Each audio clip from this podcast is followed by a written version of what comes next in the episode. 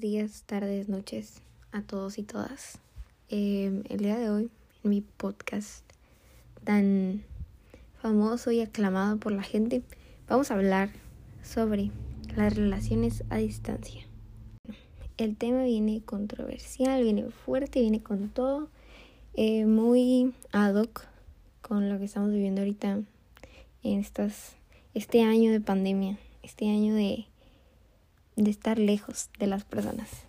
Entonces, ¿qué tipos hay? ¿Cuántos tipos puede haber? Si se clasifica o si no se clasifica, ¿qué es? Ok, las relaciones a distancia sí puede tener unos tipos, ya que depende pues mucho de las personas, los lugares, las situaciones, em, los trabajos, las edades, el dinero, depende de absolutamente todo lo que te rodea. Entonces, podemos clasificarlo como en unos cinco tipos. Personas que se tienen que separar, que están en una relación y se tienen que separar por que están en el ejército, estudios, em, tal vez se conocen en un lugar y después se van. Tal vez yo me fui de vacaciones, conocí a alguien, pero yo soy de otro lugar. Entonces viven en otros lugares.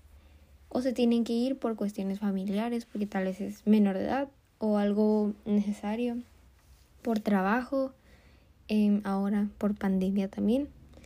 Y tal vez viven de ciudad a ciudad, pero es complicado verse, entonces también es una relación a distancia. Dicho esto, eh, sí es un mito que las relaciones a distancia pueden ser malas, pueden ser buenas, tal vez, depende mucho de, la, de las personas, las circunstancias, em, el compromiso que tiene la pareja, la edad, el dinero, influye. Em, entonces, hay dichos que dicen, amor de lejos, amor de, pues, tontos, ¿no? Eh, eso también o sea, es un mito completamente, porque puede que haya relaciones que no se han visto, que se conocen por internet, no se han visto y se pueden llegar a casar, o sea, porque esa pareja tuvo el compromiso, tal vez porque las dos personas pues tienen una personalidad que les permitió estar bien con una relación así. Y entonces es válido, eh, depende de cada, de cada persona y de cada pareja. Ahora vámonos a unos estudios, a unos números, a ver lo que dicen las estadísticas.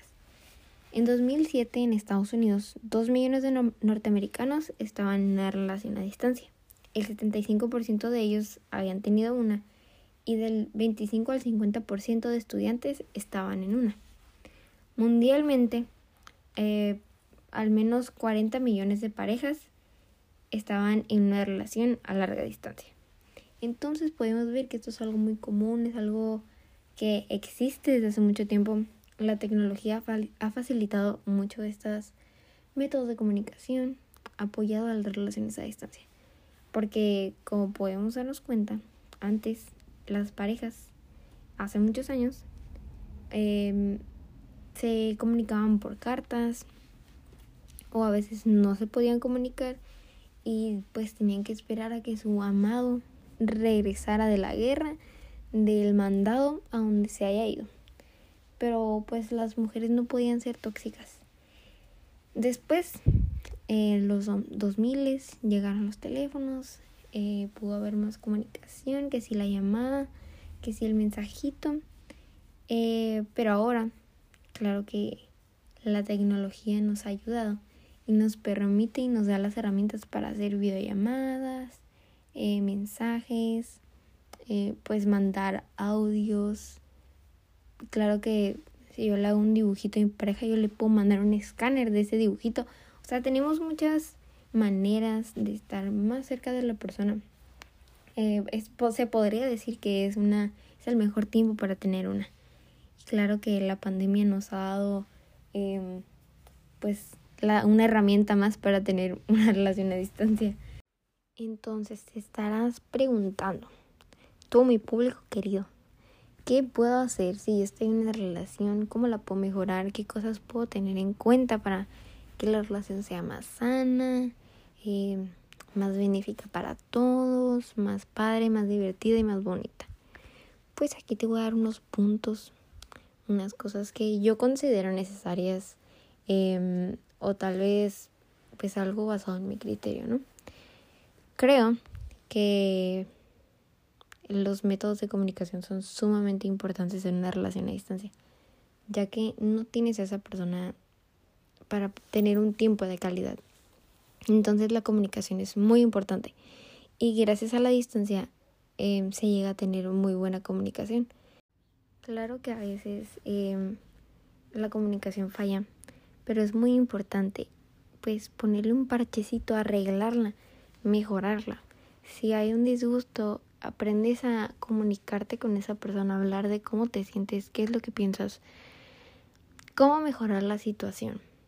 Es muy importante que las dos personas decidan estar comprometidas. El compromiso también es algo muy importante en la relación a distancia.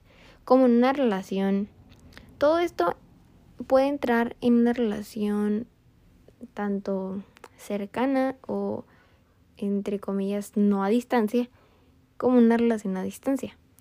Eh, el compromiso, la comunicación, eh, tener una meta en común.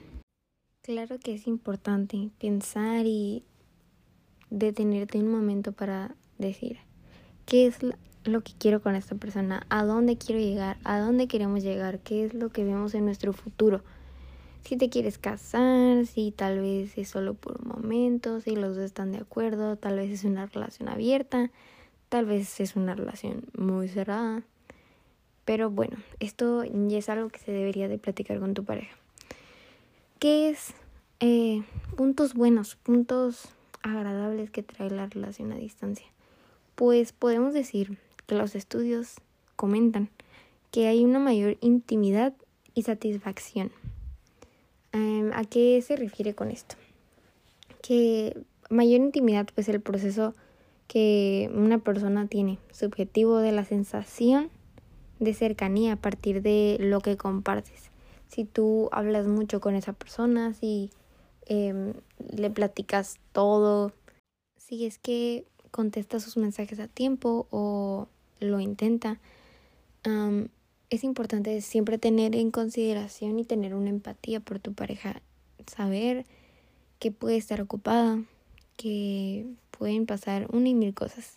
Pero claro que a la otra parte de la pareja, en mi caso yo, se preocupa. No me contestó un mensaje. No, ya le pasó algo.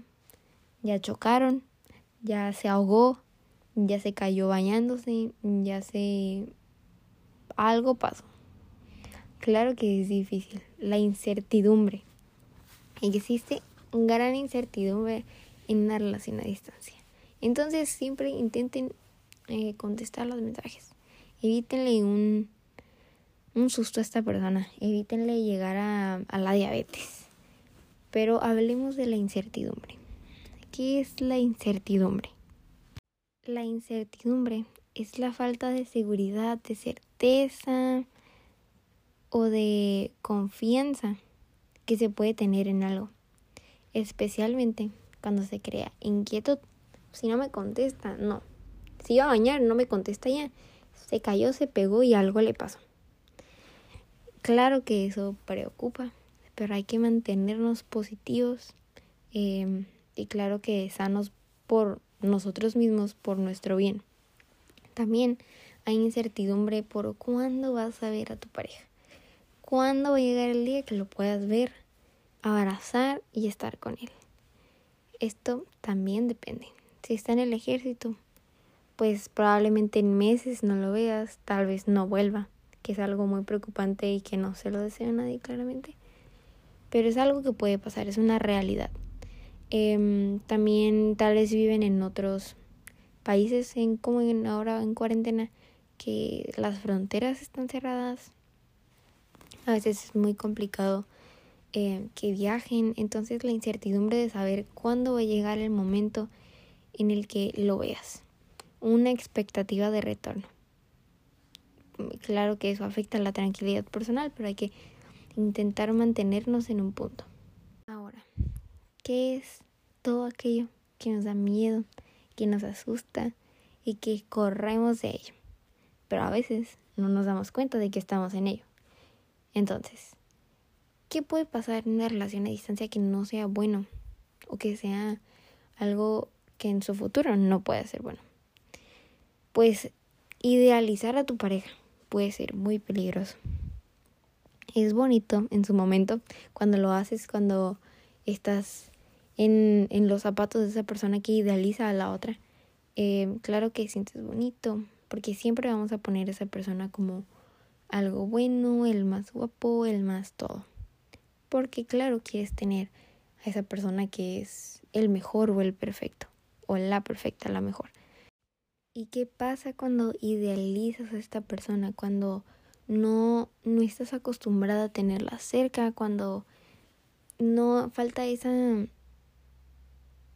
calidad, esa calidad de, de cercanía, le podríamos llamar. Pues bueno, al pasar mucho tiempo en distancia, puede que tú ames a esa persona, tengan una grandiosa comunicación pero al momento de estar cerca, al momento de tener a esa persona enfrente de ti, la relación tras no funciona, falló todo, se va para abajo. ¿Por qué puede pasar esto? Porque una persona no está acostumbrada a la otra, porque no está acostumbrada a tenerlo por el teléfono o por una pantalla. Eh, no conoces las manías de esta persona, no conoces pues todo aquello que te puede llegar a disgustar o causar cierta inquietud. Ahora me voy a ir un poco a lo personal, a la experiencia propia, al testimonio mío de mí. Em, yo tengo una relación a distancia, estoy en una. Em, tengo tres meses apenas. Es una relación bebé, algo nuevo, algo que está comenzando. Entonces, son tres meses eh, a distancia, pero un año atrás de, de hablar, de conocernos, de empezar a ver si esto va a funcionar, hasta dónde queremos ir eh, a distancia, gracias a la pandemia. Entonces, ¿qué creo yo que me ha funcionado? ¿Qué creo yo que ha sido bueno o no tan bueno? Pues gracias a Dios, gracias a los espíritus y gracias a todo el universo me tocó una persona muy empática y muy oyente, le podríamos decir, pues un hombre empático alguien que está dispuesto y que tiene compromiso, porque lo ha demostrado. Entonces, a mí me funciona mucho las palabras, la comunicación que tenemos, porque los dos tenemos un buen criterio eh, y tenemos una muy buena comunicación. Entonces, eso nos ha facilitado los, los desacuerdos o etc. Em, claro que al principio puede haber incertidumbre de nombre. Cuando lo vea, ya no me va a gustar. Cuando lo vea, va a estar bien incómodo. ¿Qué pasa si cuando lo veo ya no nos caemos bien? ¿Qué pasa si no tenemos tema de conversación? Claro que esas son pensamientos, preguntas, dudas que pasan por tu mente. Pero es bueno arriesgarse y ver a dónde te lleva esto. Claro que es muy importante para mí la meta a dónde quiero llegar. Em, como católica para mí es importante pues tenerla eh, y para mí es el matrimonio. Algún día llegar a casarme con esa persona, tener una familia, etc. Em, si no tengo una meta, pues a dónde estoy yendo, estoy como bailando para ver a dónde me lleva el mundo. Y para mí es importante tenerla establecida. La incertidumbre de cuándo lo voy a ver, eh, cuándo esto, cuándo el otro. Claro que estamos en la misma ciudad, vivimos relativamente cerca, pero aún así no es fácil ver a la persona a qué iba con edad, dinero, eh, compromiso. Pues claro que estamos comprometidos con, con la relación y con la persona, con estar ahí, con apoyar, con etc, etc. El dinero, que si los regalitos, que si eh, como pues los detalles a veces son importantes, no materiales, pero a veces pues el dinero influye, como la edad que soy muy pequeña y no, no manejo, no tengo carro, entonces no, puedo, no me es fácil verlo o él o viceversa. claro que si eres mayor, pues tienes la facilidad de agarrar tu carro, en pagarte tu vuelo o lo que sea. Em, dicho esto, me ha funcionado por un año porque hemos tenido el compromiso, hemos tenido la comunicación, hemos tenido pues esta tranquilidad que nos brinda la pareja. Entonces los invito, los invito a participar, los invito a intentarlo. Si es que están en una, los invito a tomarse el tiempo a estar tranquilos, a pensar las cosas, a hablar consigo mismo. Siempre es importante hablar contigo mismo y saber pues que todo va a estar bien, analizar la situación y siempre pensar en nosotros mismos como en nuestra pareja. Muchas gracias por escuchar mi podcast. Yo soy Mariana Alegría y nos vemos en otro episodio. Adiós.